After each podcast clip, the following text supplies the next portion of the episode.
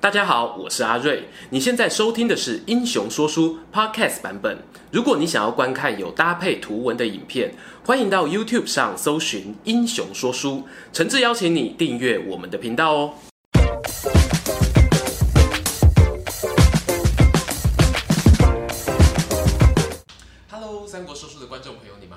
是说书人阿瑞，为大家带来精彩的三国故事。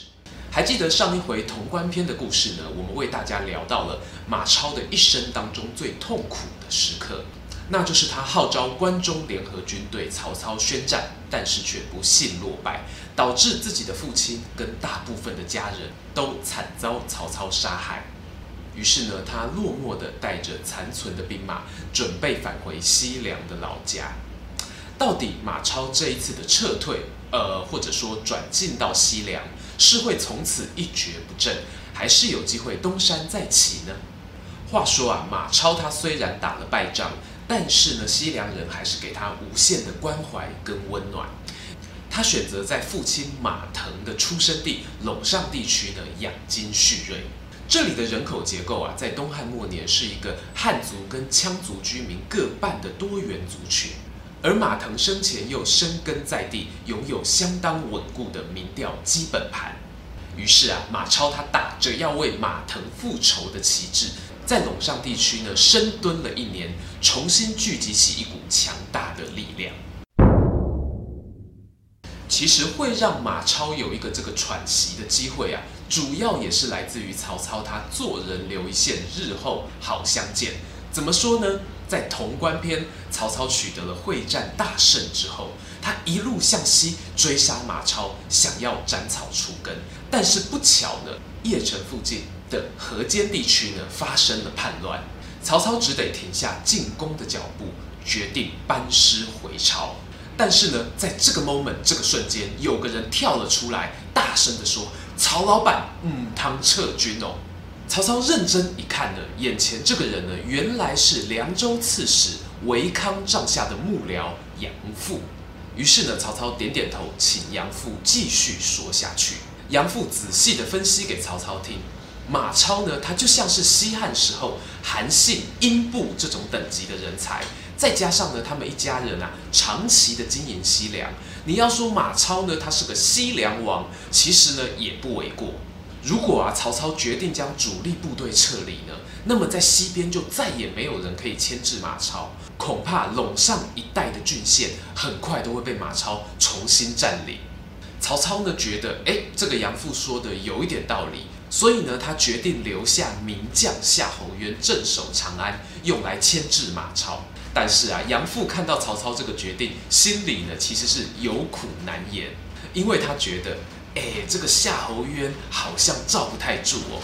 不过呢，既然曹操都已经听了你的话，而且还派了人给你，作为人家臣子的，又能够说些什么呢？后来的剧情发展，很不幸的不出杨阜所料，马腾一家人被杀的消息传回陇上地区之后呢，马超原本像是一颗复仇的火种，轰的一声变成复仇的森林大火。身边呢，不只有残存的马腾旧部下，还有知族、羌族这些外族也纷纷的参战，组成了一支不输当年关中联合军的西凉铁骑部队。于是呢，你看见马超他一身银盔银甲，坐在马上，眼睛看着前方，仿佛在悼念那一些自己没有办法见到最后一面的远方家人。他就率领着部下的西凉铁骑。高喊着要曹操血债血偿，以迅雷不及掩耳的速度席卷了整个陇上地区。而陇上地区的城主呢，每个人看到哇，是马超，是马超诶，每个人都变成了识时务的俊杰，纷纷献上城池，主动的投降。很快的，整个陇上地区就只剩下继承这座唯一的大城还在孤军奋战。而守城的人呢，就是料事如神的杨阜，他的老板凉州刺史韦康。话说啊，我们这一个继承的城主韦康呢，他其实也算是一个受欢迎的刺史，比起之前我们讲到的凉州刺史耿比呢，他的声望是好得多。面对复仇骑士马超呢，把整个城包围得像铁桶一样，维康考虑到啊，城中的军民百姓其实都不是马超的对手，于是呢，他起了投降的念头。就在这个时候，这个 moment，维康的副手严温以及大家很熟悉的幕僚杨阜都跳出来大喊：“韦大人，嗯，他们投降哦！”他手下的副手严温呢，更主动提议自己呢，先趁着黑夜出城跟夏侯渊讨救兵。万一这个计划失败呢，维康再考虑投降也不算太迟。就在一个月黑风高的夜晚啊，严温呢，他悄悄地沿着水路跑出蓟城。但很不幸的被马家军逮个正着。马超看到严温呢，也没有生气啊，心平气和的帮他松绑，对他说：“严大人，事情都到了这个地步啊，如果你愿意帮我到蓟城的城门前面，劝里面的军民百姓投降，我以个人名义担保，保证你可以平安的回家。”严温思考了一下呢，诶，居然答应了。马超啊，可以说是欣喜若狂，连忙拉着严温的手来到了城墙下方。哪知道啊，这个严温翻脸比翻书还快，一看到城墙上面的老同事啊，立刻扯开嗓门大喊：“继承的兄弟啊，你们一定要坚持下去！夏侯渊大人的援军在三天就要到了，我们千万不可以输给马超这个不忠不孝之徒啊！”听到严温这一番话，原本守城守得昏昏欲睡的士兵呢，纷纷打起精神来。但同时呢，也让站在他身边的马超燃起了熊熊怒火。一回到营帐里面呢，就把严温推出去斩首示众了。很可惜呢，夏侯渊的援军啊，就像是断了线的风筝，变了心的女朋友，迟迟没有出现。蓟城的城主维康呢，他等了三天又三天。眼看城中的士兵跟老百姓每个人都吃不饱穿不暖，他终于放弃抵抗哦，不顾杨阜跟手下参谋赵昂的反对，开门投降了。马超看到蓟城的敌军开城投降呢，其实心里啊是又累又气。他的 OS 是：如果早知道要投降，你又何必浪费我们双方的时间呢？要知道哦，马超的西凉铁骑包围蓟城的时间呢，刚好是农历的正月到八月，恰恰经历过了寒冬到酷暑。不管是马超手下的士兵，或者是他自己，都已经是身心俱疲了。因此，当马超看到维康走出城门的时候，他的最后一条理智线也断线了，直接下令把维康拖出去斩了。很遗憾的是呢，这个时候马超的身边居然没有一个人冲出来对马超说。马老板，嗯，汤哦。于是呢，深受凉州百姓爱戴的刺史韦康就这样命丧马超之手。话说呢，马超在冲动之下杀了凉州刺史韦康之后，韦康的两个部下杨阜跟赵昂对马超的仇恨值简直是突破天际。于是呢，他们假意要投降。但是在暗地里要策划一个逆转复仇的剧本。首先，这个第一步，杨阜呢，他假借自己的老婆过世当做借口，向马超请假外出，前往呢距离蓟城不远的历城。而这个历城的城主呢，姜旭其实就是杨阜的表哥。杨阜呢，再一次的鼓动他的三寸不烂之舌，再加上啊，凉州的居民其实都非常怀念刺史维康。终于呢，成功的说服了他的表哥姜续，从历城这个地方起兵反抗马超。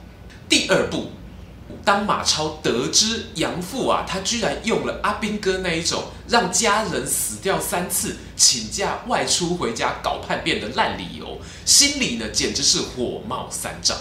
加上这个时候留在蓟城的参谋赵昂呢，在马超旁边啊煽风点火，对他说：“马大人啊。”杨阜这个混蛋东西真是罪该万死！你应该亲自带兵出城去讨伐他。轰的一声，马超怒火中烧，带着部下冲出了蓟城。但没有想到，城门一关上，赵昂呢立刻伙同韦康的旧部下，把马超的妻子、儿子还有家人通通抓住，全部杀死。并且呢，把城墙上面马家军的旗子换下来，重新挂上曹操军的旗帜。让我们把镜头呢回到马超身上。当他领兵在外，跟杨阜的表哥姜旭的军队僵持不下的时候呢，听到继承传来的噩耗，这个时候啊，他的心里只有万念俱灰可以形容。马超长叹了一声，决定撤军，前往汉中投奔张鲁。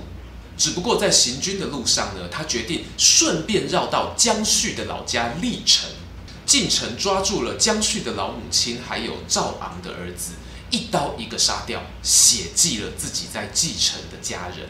战争打到这里哦，让我们稍微统计一下，马超的陇上复仇战当中，已经领便当的角色包括了有马超的妻子跟儿子，还有当时没有随马腾入京的家人。杨阜的同事严温、老板维康，还有他的妻子赵昂的儿子跟江旭的妈妈，这一场因为复仇而发起的大战呢，打到最后呢，我们很难说谁才是最后的赢家。看看马超这一边的下场吧。当他到了张鲁的阵营之后，迎接他的第一个新年是这么过的，在他空荡荡的家里客厅。只有二房妻子董氏的弟弟前来拜年。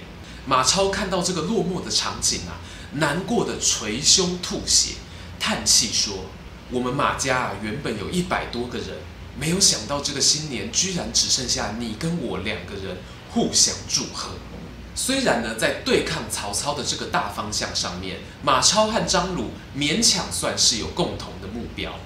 但张鲁的手下文武百官呢，却对于马超十分不信任。好几次都有人跟张鲁进言，说马超啊是一个不顾父亲生死的不孝子，大人你一定要小心提防。流言蜚语传来传去，铁打的身体也抵不过小人的背刺。更何况此时的马超呢，正面对父死、妻丧、子亡、无家可归的悲惨情境。他的身心啊，都处在一个最脆弱的状态。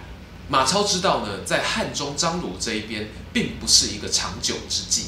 他就像是汪洋中的一条船，等待着一个港口可以停靠。就在这个时候，马超接获了一条非常有用的线报。在汉中的南方有一座大城，叫做成都，这是刘璋的领地。而此时此刻呢，刘备刘皇叔正带领的大军包围了这座城池，但是久攻不下。我们知道啊，刘备这个人呢，向来以仁义著称，他就不能够打出叫士兵抢钱、抢粮、抢女人这种台词，鼓励大家勇猛攻城。马超此时的心里大概是想，反正我的手都脏了，有什么坏事就算在我头上，有什么事情就让我来做吧。于是呢，他就决定派密使送信给刘备，表明自己愿意带兵一起攻打刘璋，逼他投降。在历史上呢，刘备得知马超愿意来帮助自己的时候，简直是大喜过望，甚至派出手下的士兵去资助马超，帮助他壮大他的军容。要知道哦，马超那个时候已经是山穷水尽。一收到刘备的回信啊，生怕事情有变化，马上带着亲信南下，连他的二老婆跟孩子呢都留在汉中，来不及带。当马超呢跟刘备的军队会合之后，他就屯兵在成都的北方。成都的城主刘邦呢看到马家军的大旗，心里非常的惊恐，这个不是那个杀人无数的复仇骑士马超吗？不到十天。刘璋就决定开城投降，尽管呢打下了成都，但是刘备对马超还是礼遇有加，没有把他当成一个免洗餐具，用过就丢。然而呢，因为考虑到马超这个人过去的种种经历，他加入蜀汉阵营之后的战绩啊，可以说是几乎挂零。史书上的记载呢，仅仅是在汉中之战的时候有随张飞北伐，但是无功而返。加入蜀汉之后的马超啊，仗虽然打得少，但是呢，刘备对他的优厚礼遇却非常的多。譬如呢，在刘备自称汉中王的时候，上表给献帝，群臣当中第一个出现的名字不是关羽，不是张飞，而是平西将军都亭侯臣马超。而刘备称帝之后呢，更把马超升任为骠骑将军，这个是当时蜀汉所能够提供最高层级的武官待遇了。但是啊，面对这样子连关羽、张飞都没有的特殊尊荣待遇，说书人忍不住还是要问一句：马超，你的心情真的快乐吗？大家还记得第一集的时候，我们讲到马超初上战场的那一天吗？他和庞德并肩作战，在河北战场大获全胜。但他回家的时候呢，还要面对老爸马腾跟韩贝贝两个人往内互打，没完没了的斗争。好不容易呢，等到他有机会团结关中人一起作战的时候，却碰上了用兵如神的曹操，不幸兵败收场。一转眼啊，马超已经四十好几了，他的爸爸韩贝贝、马家一家人，甚至是连他的大仇人曹操，都已经不在人世。马超这一辈子到底有没有真正的快乐过几天呢？就算是位极人臣，那又如何？在马超当上票骑将军之后，隔两年他就以四十七岁的年龄与世长辞了。马超死前的愿望呢，其实各位读者都非常的熟悉，那就是请老板刘备务必要照顾他的堂弟马岱，因为这也是他们西凉马家唯一的血脉。乱世风云儿锦马超的故事到这边呢，算是告一段落。历史对于马超的评价是有褒有贬。或许有些人认为他不是英雄，但说书人觉得呢，马超这一辈子最渴望的一件事情，也不是英雄这一个名号吧。喜欢这一则影片吗？想看更多有趣的英雄故事，欢迎到英雄故事网站加入会员，或者在影片下方按赞、留言、加分享。这里是英雄说书，我们下次再见，拜拜。